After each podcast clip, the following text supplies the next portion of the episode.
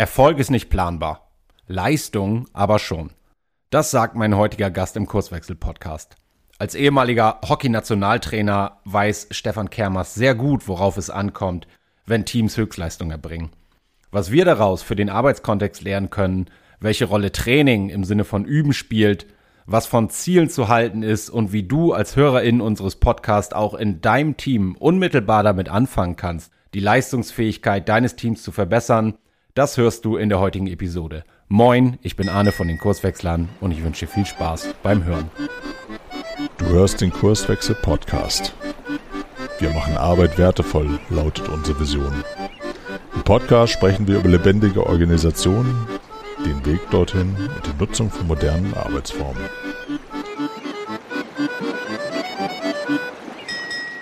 Hallo Stefan, herzlich willkommen im Kurswechsel-Podcast. Bei uns sagt man Moin. Ich weiß gar nicht, wie es bei dir ist, aber ich freue mich sehr, dass du da bist. Ein Servus aus München, lieber Arne, und äh, vielen Dank für die Einladung. Obwohl hier im Süden sagen mittlerweile auch ganz viele Moin. Das Moin setzt sich durch in Deutschland als allgemeingültiger Gruß, wie ich ja. das wahrnehme. Äh, äh, also sch schön zu hören. Wir versuchen so gut wir können dazu beizutragen, weil wir das sehr lieben. Unser, unser Moin, das ist einfach, einfach. Morgens, mittags, abends Moin. Richtig. Stefan, erzähl mal, wer bist du? Was machst du so? Wer bin ich? Ich bin der Stefan. Was mache ich? Ich, hm, was mache ich eigentlich auf den Punkt gebracht?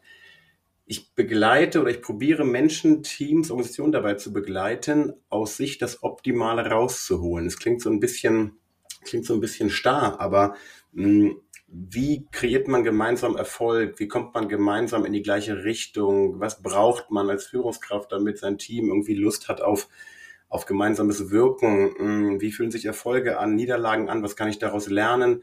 Also wie schaffe ich am Ende mit meiner Mannschaft, das kann ein Team sein, das kann auch eine Organisation sein, wie schaffe ich es, dass wir dahin kommen, wo wir hin wollen? Wie gehen wir mit Zielen um? Und wie schaffe ich es immer wieder aus dem zu lernen, was ich tue, um am Ende Kundinnen und Kunden letztendlich ein gutes Produkt anzubieten?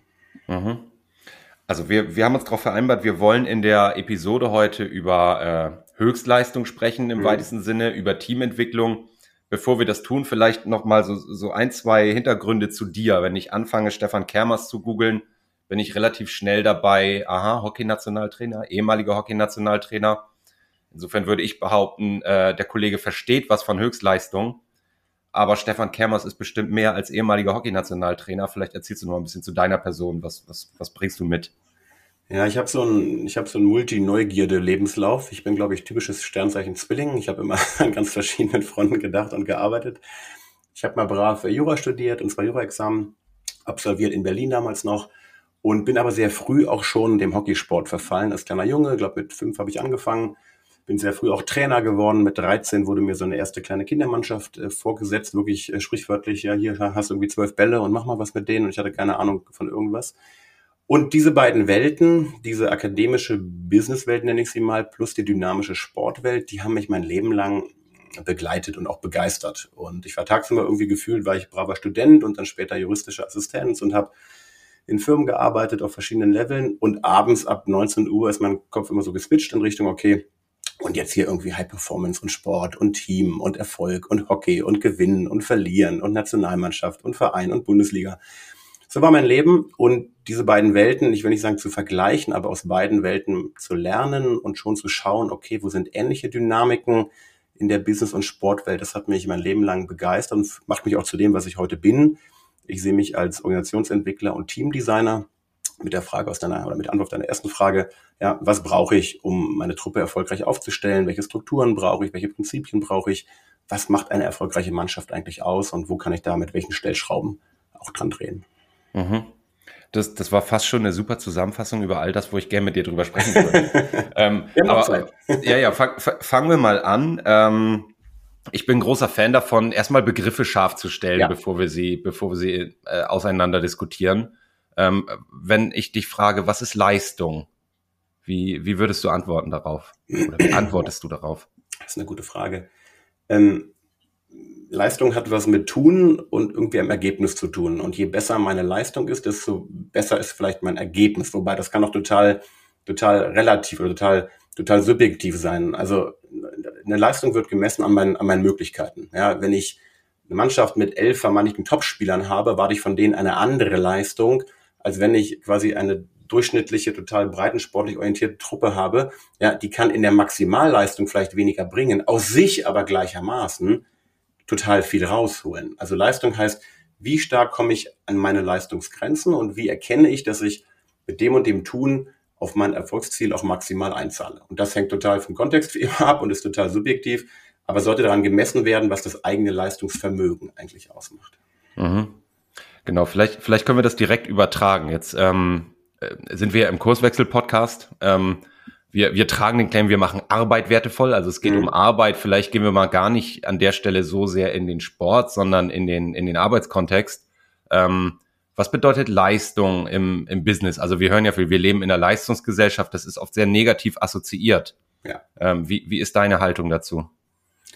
Die ist total entspannt dazu und ich habe auch die Diskussion da vor einigen Wochen um das neue Buch von Wolf Lotter äh, mitbekommen. Ich habe das Buch auch, ich habe es auch gelesen und ich finde es großartig und ich finde es überhaupt nicht negativ assoziieren, sondern einfach die Frage, hey, wenn wir uns einen gewissen Wohlstand erarbeiten wollen, auf welchem Level auch immer, gehört dazu in unserer heutigen Gesellschaft, zumindest in Deutschland halt auch, ja, dass ich mich irgendwie mit Arbeit auseinandersetze. So, das muss ich nicht toll finden und ich kann da auch auswandern, aber wenn ich halt wenn ich halt ja irgendwie Geld verdienen möchte, ob als selbstständiger Angestellter, dann muss ich dafür was tun. So und was und wie ich dafür tue, ist ja meine eigene, ist ja meine eigene Herangehensweise und mich motiviert Leistung zum Beispiel total, weil ich bin gerne wertschöpfend, ich tue gern anderen Leuten was Gutes. Ich freue mich, wenn andere Leute sagen, hey Stefan, das war ein guter Job von dir.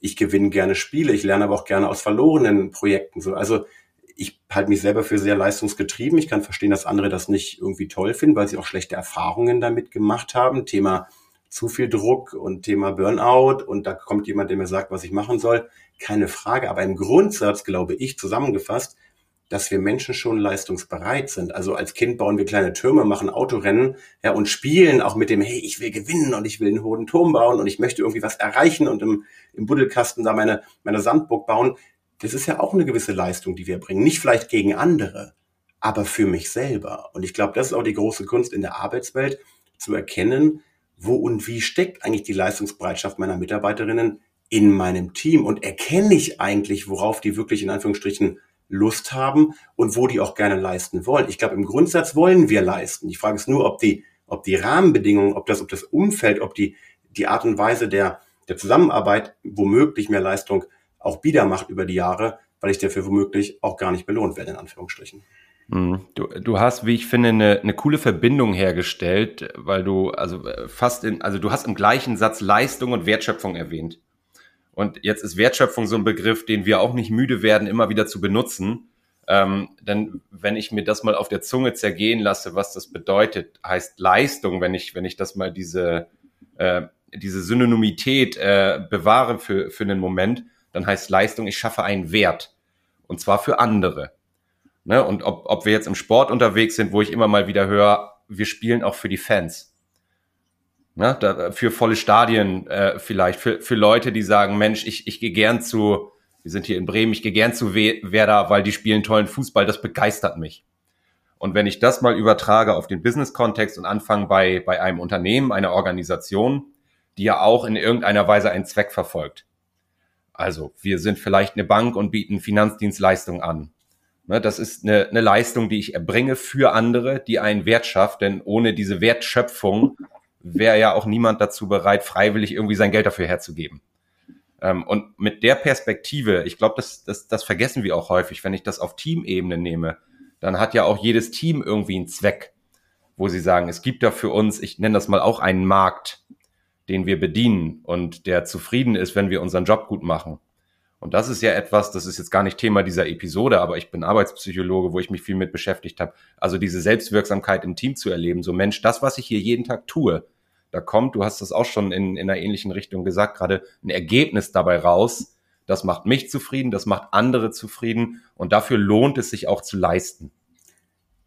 Plus Ergänzung, alles, alles genau richtig und gut, glaube ich, plus Ergänzung, spürt der einzelne Kollege, die einzelne Kollegin ihren Anteil an dieser von dir beschriebenen Wertschöpfung. Mhm. Es reicht nicht zu wissen, ja, meine Company steht für. Es reicht, glaube ich, nicht zu wissen, ja, wir als Team haben die und die Ziele. Das ist alles total löblich und gut.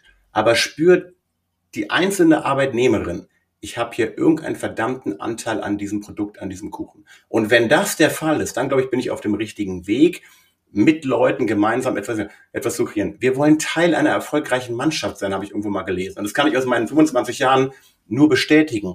Wenn ich als Auswechselspieler Nummer 23 vom Trainer nicht das Gefühl bekomme, dass ich hier irgendeinen Anteil habe an unserer Wertschöpfung, natürlich verliere ich dann irgendwann Motivation, Teilhabe, Partizipation und Engagement. Wenn ich aber das Gefühl bekomme, ja, auch ich habe hier eine wichtige Rolle in dieser Truppe und auch mein Part in der Buchhaltung und auch mein Part in der Produktabwicklung und auch mein Part im, im Service Customer Management, bla bla bla, hat einen Anteil und ich werde da auch gesehen, dann habe ich auch Bock auf Leistung, weil ich halt merke, ich trage jetzt so etwas bei.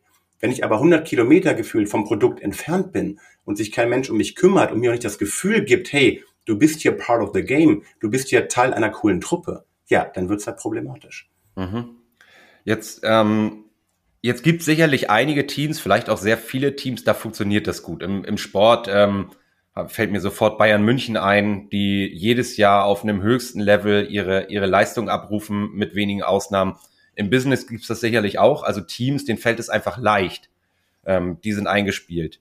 Jetzt kommst du als, als Trainer oder vielleicht im, im Unternehmen als Führungskraft ähm, in Kontakt mit so einem Team und stellst fest, ähm, die Teamdynamik ist nicht gut, die, die Motivation ist am Boden, die Ergebnisse stimmen seit, seit längerer Zeit schon nicht ähm, und dein Job, ne, ob man dir das jetzt alleine in, in Form von Verantwortung zuschreiben kann, sei mal dahingestellt, aber dein Job formell ist es erstmal, mhm. bring da Verbesserungen rein. Mhm. Ähm, vielleicht, wie gehst du da als, als Trainer, als Sportler mit um und was lässt sich daraus auch fürs Business lernen? Ich würde erstmal klären, was ist die originäre Aufgabe dieser Mannschaft? Wofür treten die eigentlich an? Was wird von ihnen erwartet? Erste Frage. Zweite Frage, wen habe ich dafür, um diesen Job auch zu erfüllen? Passt das Profil des einzelnen Teilnehmers der Gruppe, des Teams, der Mannschaft eigentlich zur Wertschöpfung, zur Aufgabe, die wir gemeinsam erledigen müssen? Wie stark ist die Connection der Leute untereinander? kennen die sich eigentlich in ihrer grundsätzlichen Werte- und Passionsstruktur? Also wissen die, wer hier am Tisch sitzt? Haben die ein Grundverständnis, wir kein tiefenpsychologisches Diagramm haben, haben die ein Grundverständnis für, ah, der Arne tickt so, der Stefan tickt so, die Susanne bringt das und das mit? Ist klar, welche verschiedenen Rollen diese Teilnehmerinnen dieser Mannschaft, dieser Gruppe, dieses Teams auch bedienen? Ah, wir haben hier jemanden, der ist eher sozial connectisch unterwegs. Ah, wir haben hier einen, das ist ein typischer Antreiber. Ah, wir haben hier einen, der ist sehr umsetzungsbetrieben. Ah, wir haben hier einen, der ist, ähm, der ist ein sehr guter Connector nach außen. Also was für Rollen stecken hinter den eigenen Charakteren? So, und dann bin ich schon mal vier Schritte weiter als nur die Frage, ja, äh, läuft irgendwie nicht, äh, Teamdynamik ist am Boden, äh, kein Bock aufeinander. Ein Team, und das unterschätzen ja auch so viele, ein Team braucht auch Zeit, sich mal mit sich zu beschäftigen. Ich möchte nicht fünf Stunden äh, die Woche oder am Tag da nur mit intern, äh, überhaupt nicht. Ne? Wir, wir sind froh, wenn wir außen beim Kunden einen guten Job machen können, keine Frage.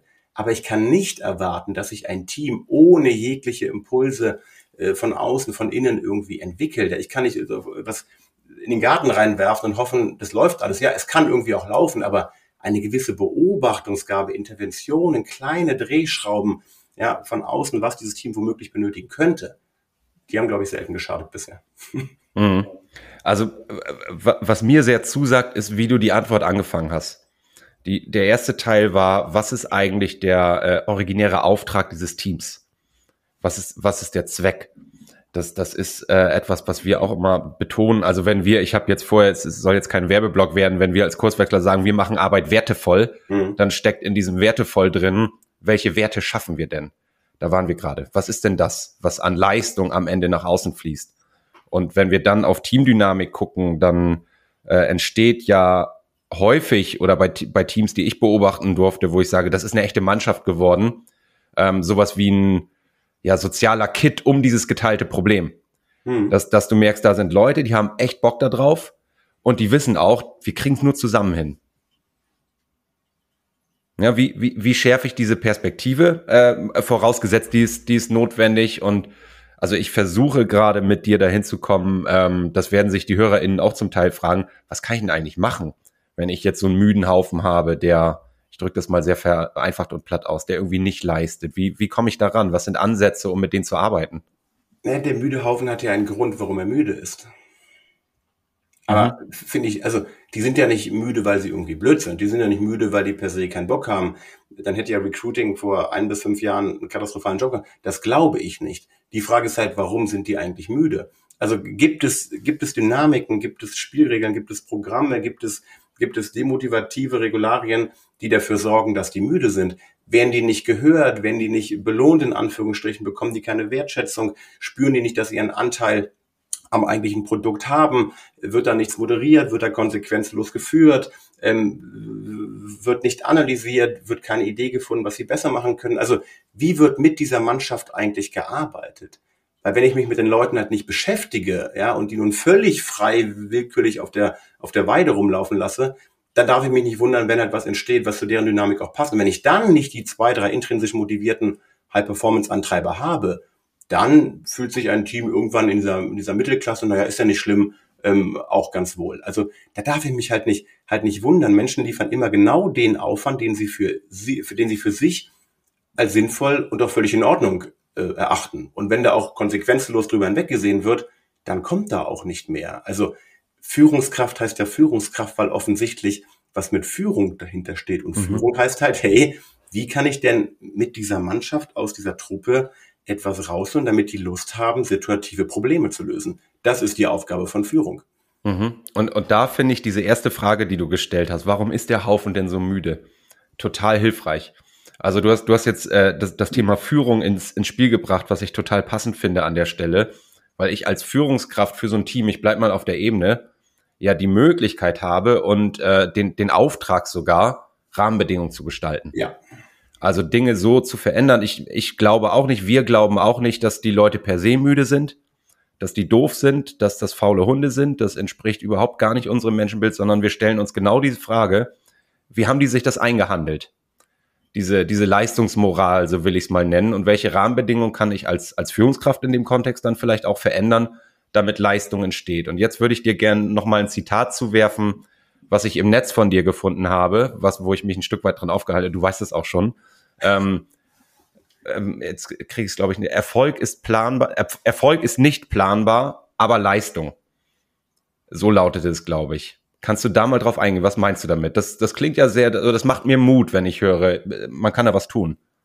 Das ist halt primär auf so, ich sag mal, auf so dynamische Welten bezogen. Natürlich kann ich in rein mechanistischen Welten, ja, wenn ich irgendwie 100 Briefmarken anlecke, dann ist es ein Erfolg, dass ich in zwei Minuten schaffe ich 100 Briefmarken, ist für mich auch ein Erfolg. Das kann ich irgendwie planen, weil ich halt noch schneller meine Briefmarken anlecken kann. scheiß Beispiel, aber du weißt, was ich meine. Mhm. Also die spannende Frage, wenn es aber nicht mechanisch ist oder wird, sondern halt, wie wir sagen, komplex dynamisch, ne? also mehrere Einflussfaktoren im Unternehmenskontext in der Welt da draußen aufeinanderwirken, dann habe ich ja nicht mehr diese Wenn-Dann-Logik, die irgendwie planbar ist. Aber was ich halt, worauf ich mich immer beziehen kann, im Business-Kontext sowieso und auch im Sportkontext, ist ja die Frage, wie kann ich denn an der Leistungsschraube drehen?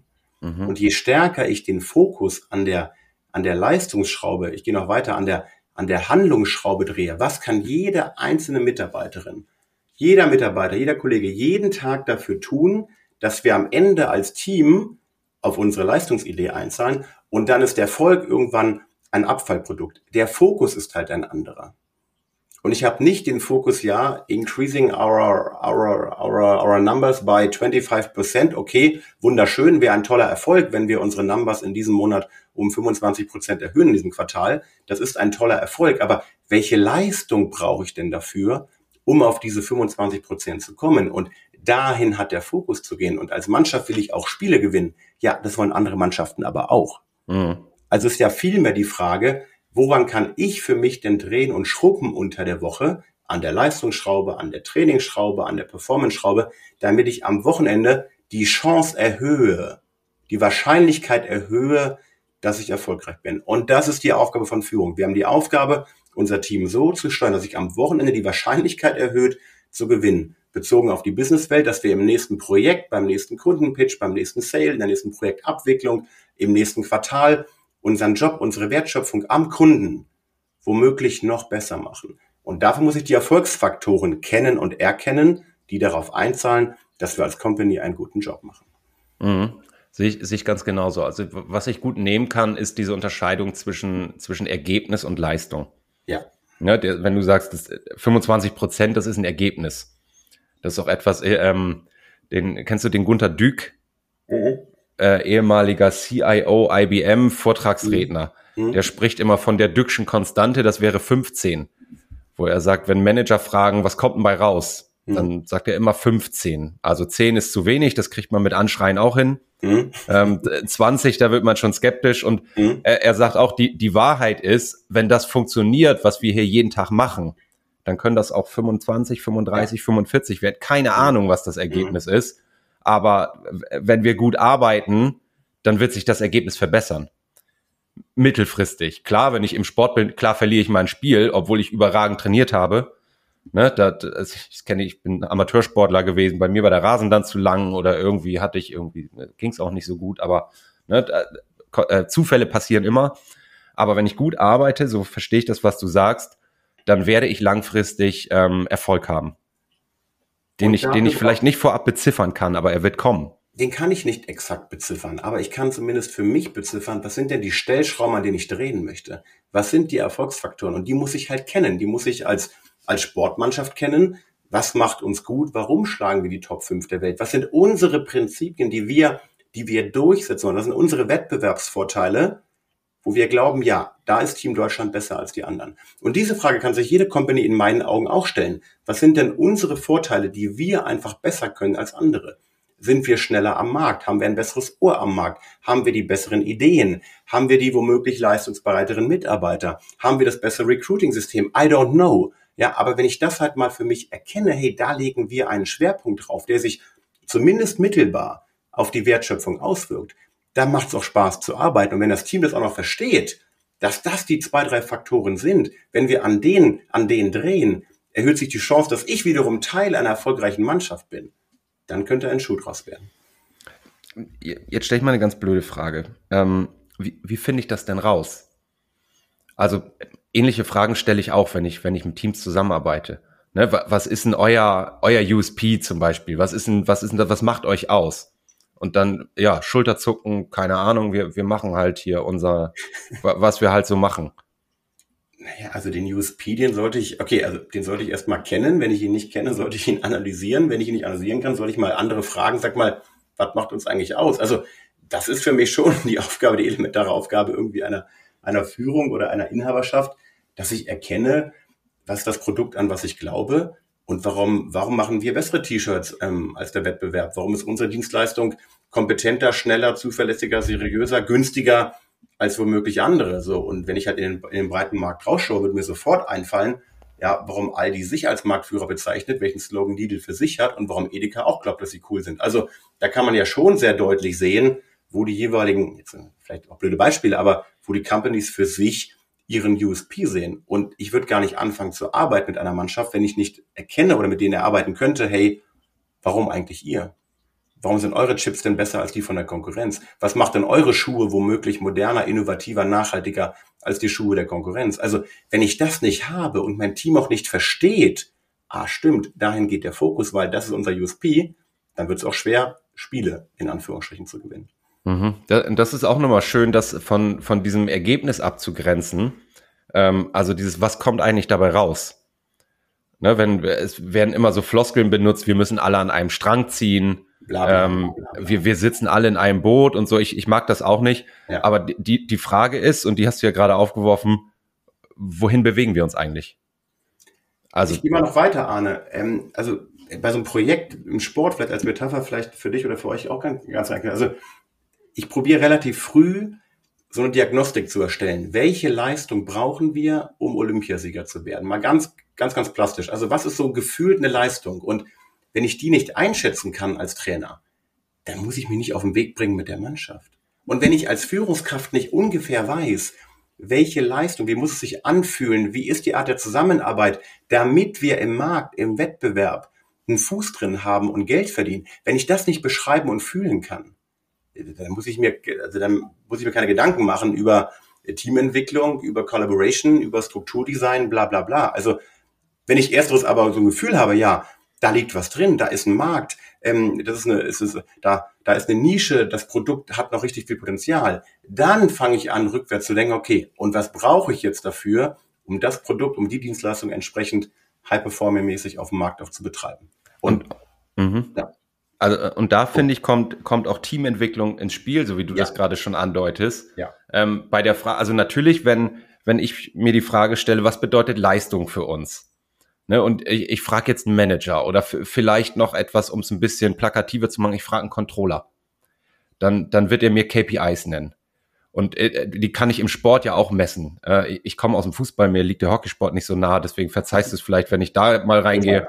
Also äh, selbst in, im Fernsehen wird ausgewiesen, wie ist die Passquote? Ne, wie viele Sprints hast du gemacht? Wie, ne, dann äh, Höchstgeschwindigkeiten, Torschüsse und so weiter. Ähm, jetzt kann ich natürlich darauf hintrainieren zu sagen, okay, ähm, wir trainieren mal dafür, dass wir im nächsten Spiel nicht 15 Mal aufs Tor, die Gelegenheit haben, aufs Tor zu schießen, sondern vielleicht 12 oder 13 Mal. Und entwickel mich an dieser KPI auf 15, 16, 17, 18. Aber ich brauche ja, das wäre jetzt äh, meine Hypothese, Reflexionsschrauben, um ja. bewerten zu können, ist das überhaupt die Stellschraube, die ich brauche? Ja. Liegt's eigentlich daran? Und das ja. ist, glaube ich, etwas, weil so eine das ist auch etwas, da steckt eine gewisse Gefahr drin, glaube ich, sich dann zu sehr auf diese, auf diese Leistungsziele zu konzentrieren. Also es ist, ähm, du hast es, wir haben ein kurzes Vorgespräch geführt. Es ist immer ein Dreiklang aus Handlungszielen, Leistungszielen, Ergebniszielen. Und vielleicht kannst du da noch mal ein bisschen drauf eingehen, wie du damit gearbeitet hast oder was du damit meinst. Aber das finde ich wichtig, da sich nicht zu versteifen auf, wir gucken jetzt nur drauf, was sind die Faktoren ich glaube, die Kunst ist es, möglichst tief reinzuschauen hinter die Bühne, wie oder wodurch Leistung entsteht. Und es ist total gut und wichtig, glaube ich, dass, dass eine Mannschaft, dass, dass eine Organisation eine Idee hat, hey, im nächsten Jahr wollen wir die und die Zahlen erreichen, ob Inhaber getrieben, ob äh, Business Angel getrieben, völlig egal. Ja, wir wollen irgendwie am Ende des Jahres abrechnen, hey, haben wir einen guten Job gemacht. Aber die Frage, wie wir da hinkommen, die muss halt noch viel, viel länger und viel, viel wichtiger bearbeitet werden, um auf diese verbesserten Zahlen auch zu kommen. Und da haben wir für uns mal im Sport diesen, finde ich, sehr klugen Dreiklang entwickelt von Ergebnis, Leistung, Handlung. Leistung ist das spürbare Zusammenarbeitstool, aber die Handlung ist das, was ich jeden Tag für mich im Business-Kontext auch kontrollieren kann. Ja, äh, werden die richtigen, werden die richtigen Jobs gemacht? Sind die Kollaborationsebenen klar? Arbeiten wir in den richtigen, in den richtigen Strukturen? Also richtig tief reinzuschauen, damit am Ende diese Wertschöpfungskette womöglich auch erfolgreich ist. Und ich glaube, es gibt total gute äh, Stellschrauben. Ich habe mal so für mich immer, immer so immer so vier, wo ich so bei Unternehmen so reinschaue, so diese individuelle Ebene, die zweite Ebene, ich nenne sie diese diese Connection-Ebene, also diese Zusammenarbeitsebene. Da gibt es immer eine Strukturebene, ja, wie wollen wir eigentlich in welcher Taktik wollen wir zusammenspielen, zusammenarbeiten? Und es gibt die operative, sprich die Wertschöpfungs-, die, die Ergebnisebene. So. Und in diesen vier Ebenen liegen so viele verschiedene kleine Facetten drin, Handlungsbereiche drin, die wenn ich sie richtig analysiere, an denen ich drehen kann, ja, an denen ich eine konkrete Wirkung spüre, dass sie aufs Endergebnis einzahlen. Da steht nichts von 25 Prozent auf der Individuum, Connection, Struktur und Wertschöpfung. Da steht ja nicht drin.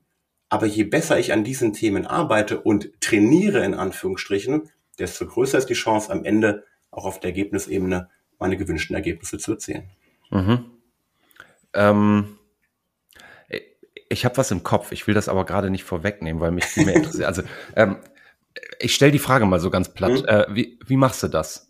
Also vielleicht als Trainer, weil ich glaube, wenn wir, wenn wir dieses Bild mal weiternehmen, da können mhm. wir ganz viel darüber lernen, wie sich Teams auch verbessern über einen gewissen Zeitraum oder verbessern können. Wie mache ich was? Was meinst du genau? Naja, du, du hast diese vier Dimensionen angesprochen mhm. und was, was bei mir sehr ins, ins Ohr gedrungen ist, war dieses, was sind die Dinge, die ich jeden Tag tue? Mhm. Die Dinge, wo ich wirklich Einfluss drauf habe. Ähm, wie, wie komme ich daran, überhaupt daran zu arbeiten? An die, an die komme ich ran, wenn ich ein grundsätzliches Bild im Kopf habe. Thema Diagnostik, welche Leistung brauche ich um? Ich weiß sehr genau, wenn ich zu einem großen Turnier fahre, weiß ich, wir brauchen einen Ausdauerquerschnitt von. Ich weiß, dass ich mit einem durchschnittlichen Sprintwert von spiele ich nicht um den Titel mit. Das weiß ich vorher. Das sagen Ergebnisse aus den 30 letzten 40 Jahren und ich weiß, okay, an dem Level kommen wir nicht vorbei. Ich weiß und sehe über die Jahre der Vorbereitung, aber auch, auch, auch, auch kurzfristig, wie sehen Zusammenarbeitsebenen aus? Wie sehen Facetten aus? Wie sehen so Ballstaffetten im Sport? Das sehe ich im Business ganz genauso. Wie arbeiten meine sieben Vertriebsleute eigentlich zusammen? Wenn ich das aber nie analysiere, wenn ich nie in so einen, in so einen retrospektiven Grad reinkomme, wenn ich mich nicht mit diesen Prozessen auf der tiefsten Kollaborationsebene auch mal beschäftige, dann werde ich auch nicht besser. Das heißt, die Mischung aus ich und wir Jeder Einzelne im Teil des Konglomerats, aber auch von Vision und Status Quo. Wo wollen wir hin? Und das, was wir tagtäglich machen im Status Quo, zahlt das auf etwas ein. Diese Ebenen muss ich verbinden. Und das ist auch wiederum Führungsaufgabe. Ja, und ich mag diese Aussagen, wenn Sie Führungskräfte als Generalisten bezeichnen, nämlich als jemand, der versteht, wie diese verschiedenen Ebenen auch zusammenführbar sind. Wie bekomme ich das Individuum mit seiner ganz persönlichen Persönlichkeitsstruktur, wie bekomme ich das integriert in dieses Wir, in dieses Teamgefühl? Beide Ebenen sind wichtig. Und wie verbinde ich das tagtägliche Doing, den tagtäglichen Status quo der Zusammenarbeit mit einem Ziel, wo ich in den nächsten Wochen und Monaten hin möchte? Mhm. Now we are talking. Ja, und, äh, ge genau das ist mein Punkt. Also du, du hast schon Retrospektiven angesprochen. Retrospektiven ist etwas, das benutzen wir mittlerweile wie selbstverständlich auch im Business-Kontext. Teams, die in, naja, gewissen Iterationen, ob die jetzt zwei Wochen, vier Wochen oder länger sind, sich Zeit dafür nehmen. In, in dem ja. Bild heißt es immer, die Axt zu schärfen. Ja. Ähm, und in Retrospektiven passiert ja genau das, ähm, dass ich mir die Frage stelle, gar nicht, ähm, stimmt das Ergebnis? Ne, dafür gibt's, wenn, wenn wir jetzt diese ganzen agilen Frameworks nehmen, gibt gibt's andere Events wie, wie Review-Termine mit Kunden und, und so weiter. In der, in der Retro geht's ja viel mehr um das Wie.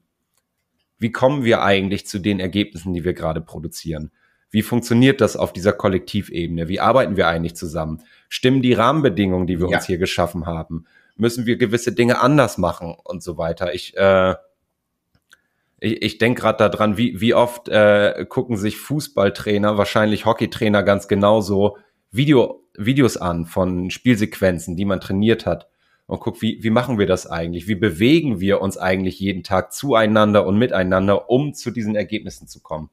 Und das ist einfach Antwort. Die machen das, die machen das regelmäßig. Und mhm. vor fünf Wochen gewinnt Bayern 5-1 gegen Leverkusen, verliert eine Woche später 0-5 gegen Gladbach im Pokal und ich bin hundertprozentig sicher, ich war nicht dabei, dass sie sich beide Male am nächsten Tag hinsetzen und hinschauen, warum haben wir gewonnen und gut gespielt? Und was hat noch gefehlt? Und warum verlieren wir aber auch 0,5? Was war schlecht und was war gut? Im Teamsport gehört diese Retro, diese Analyse völlig normal dazu, weil es der einzige Anker ist, an dem ich erkennen kann, ob ich auf dem richtigen Weg bin. Und ich kenne Teams, die treffen sich einmal im halben Jahr. Das mag total okay sein für die. Aber die Frage ist halt zwischen, wir, wir setzen uns jede Woche hin, ist wahrscheinlich too much, und alle halbe Jahre ist wahrscheinlich zu selten. Aber erkennt eine Mannschaft halt auch die Notwendigkeit, den Bedarf, dass wenn wir regelmäßig in Austausch kommen, ach sie einer an, dann werden wir in der Tat besser, weil wir uns auch mal mit uns beschäftigen. Ja, wir wollen am Produkt mit dem Kunden arbeiten, keine Frage. Wir wollen aber auch verstehen, warum waren wir in dem Quartal, sorry, womöglich erfolgreicher und in dem weniger. Das gute Team erkennt ja auch in der Selbststeuerung, ja, verdammt, wenn wir das und das mehr machen, erhöht sich die Performance. Also das vielleicht mal wieder weglassen, denn dadurch sinkt unsere Performance. Das sind Lerneffekte, die jedes Team auch braucht über einen längeren Zeitraum. Mhm. Und, und das ist etwas, ich weiß nicht, äh, wie es dir da geht, was wir häufig beobachten. Also es ist ja so ein, ich habe das angekündigt, schon so ein Standardtool fast eigentlich geworden, aber es wird so äh, schleiferisch ist das falsche Wort. Es wird, äh, du weißt, was ich sagen will. Äh, es, es wird nicht gut damit umgegangen, mhm. weil im Zweifel ist es zumindest äh, meine Beobachtung häufig so, äh, es brennt an allen Ecken und Enden. Ich habe viel mehr Projekte, als ich gefühlt imstande bin zu leisten. Ähm, wir müssen hier äh, kloppen, kloppen, kloppen. Wir haben doch kein, keine Zeit, uns zwei Stunden hinzusetzen und zu sabbeln. Ja. Ich will ja auch nicht sabbeln des Sabbelns wegen bitte kein Meeting des Meetings wegen. Kein Meeting, weil mir irgendein Framework vorgibt, dass ich mich jetzt alle zwei Wochen treffe. Nein.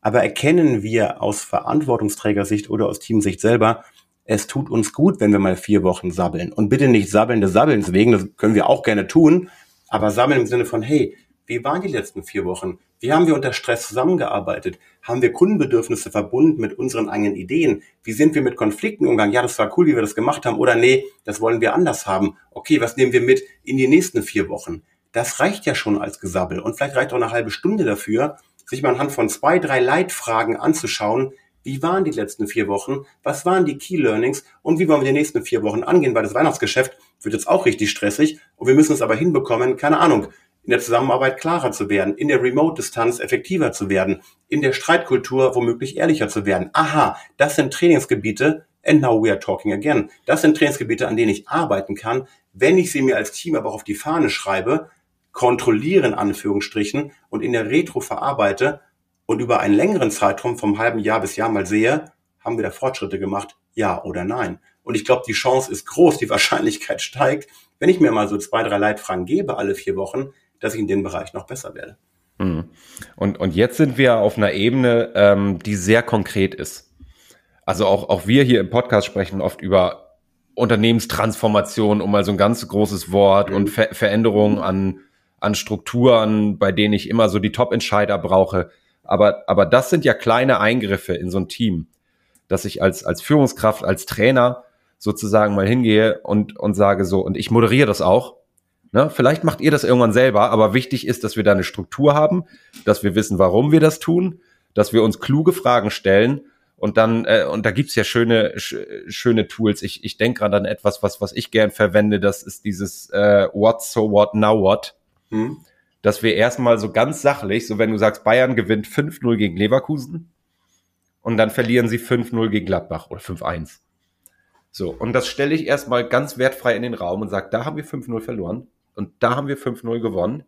Ähm, und dann komme ich zu so einem So what? Also, wie kam es dazu? Wie haben wir uns das eingehandelt? Was war an dem, bei dem 5-0 anders? Das ist natürlich nicht kausal und wir, wir können aber mal so ein paar Hypothesen aufstellen. Was waren die Störfaktoren da? Was waren die Erfolgsfaktoren da? Und wie können wir als Team dahin kommen, dass wir möglichst diese Störfaktoren reduzieren und diese, diese Erfolgsfaktoren stärken im Team, in der Zusammenarbeit, in dem wir. Und dann auch, ähm, ich, ich verteile dann Hüte, wenn ich sowas moderiere. Mhm dann auch zu fragen, also now what, das ist der dritte Schritt, was bedeutet das jetzt? Mhm. Was sind konkrete, minimal invasive Veränderungen, die wir vielleicht in den nächsten Sprint oder in der nächsten Spielvorbereitung anders angehen, damit wir die Erfolgswahrscheinlichkeit wieder erhöhen können? Ja, das klingt immer so unemotional, aber das darf es gar nicht sein, aber da ist trotzdem was dran.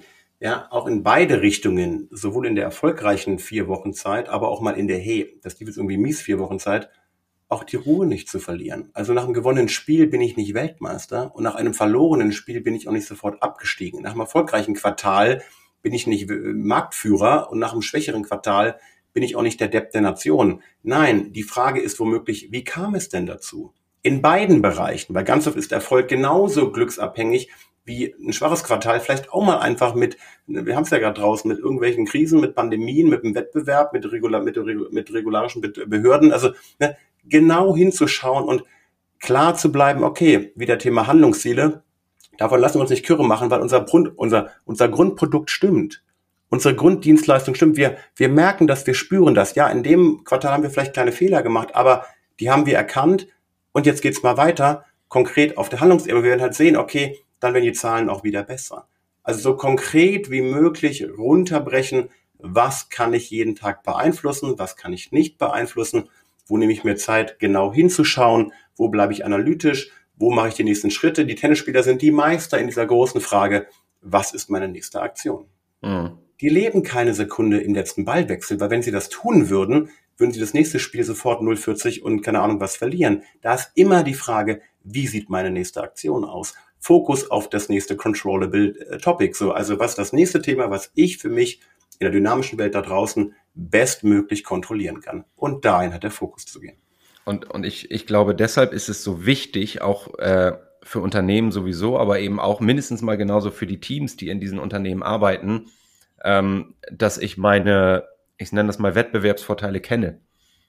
Also ich, ich weiß nicht, ähm, ich beobachte häufig, wenn, wenn ich mir so Pressekonferenzen oder Interviews nach oder vor Spielen angucke, wie, wie Trainer gefragt werden die vielleicht ähm, jetzt das dritte Mal in Folge unentschieden gespielt haben. Oder vielleicht war auch mal eine Niederlage dabei. Also die Ergebnisse stimmen, ich setze mal eine Klammer, noch nicht. Mhm. Ähm, und da gibt es, da meine ich zumindest Unterschiede beobachten zu können. Also es gibt die Trainer, die da in, ganz ruhig sitzen und sagen, ähm, aber das, was die äh, Jungs im Herrensport, was die Jungs da gerade spielen, das ist genau das, was wir trainieren. Und das mhm. sind die Dinge, von denen wir überzeugt sind, dass die uns die Ergebnisse bringen werden. Deswegen werde ich überhaupt nicht nervös. Ne? Wir haben heute in, in zwei Standardsituationen zwei Tore ge, äh, kassiert. Jetzt haben wir 2-1 verloren, aber wir haben das gut gemacht. Wir setzen das um. Ähm, und, und diese Ruhe, die kann ich mir ja auch als Team und ähm, jetzt würde ich mal behaupten, über einen längeren Zeitraum eine gewisse Team-Performance, die braucht auch diese Souveränität und Sicherheit im Wir. Das, was wir tun, das führt zu etwas. Und die kriege ich ja nur hergestellt, wenn ich diese Faktoren kenne, an denen ich jeden Tag arbeite, arbeiten will, arbeiten werde, die dann am Ende zum Erfolg führen. Stimmen unsere Grundthemen? Stimmt unser Produkt? Stimmt die Kundenansprache? Setzen wir die richtigen Botschaften im Marketing? Haben wir die richtigen Analyseformate? Haben wir den richtigen Kundenservice? Das sind Themen, die ich tagtäglich beeinflussen kann. Und ob dann der Markt mein Produkt jeden Tag exakt so annimmt, wie ich es gerne möchte, das liegt halt nicht perfekt in meiner Kraft. Aber ich kann zumindest diese, diese Zubringer, ja, Automobilbranche, diese, diese Zubringerteile, die kann ich zumindest für mich identifizieren. Ich kann sie auch priorisieren. Ich kann gucken, mein Budget geht jetzt bitte mehr dahin oder mein Budget geht mehr dahin. Wir brauchen da mehr Mitarbeiter. So, damit kann ich ja spielen. Aber ohne eine entsprechende Analyse und ohne sofort durchzudrehen, wenn es mal besser oder mal, oder mal schlechter läuft, wird es einfach schwierig. Und deswegen fand ich das Bild gerade, gerade schön von dir, ja, immer wieder zu schauen, worauf habe ich tatsächlich auch Einfluss. Aber diese Faktoren, die sollte ich halt kennen für mich oder ich soll sie, ich soll sie zumindest rausbekommen, um dann dort auch meine Schwerpunkte hinzupacken. Mhm. Machen wir mal einen Knopf dran.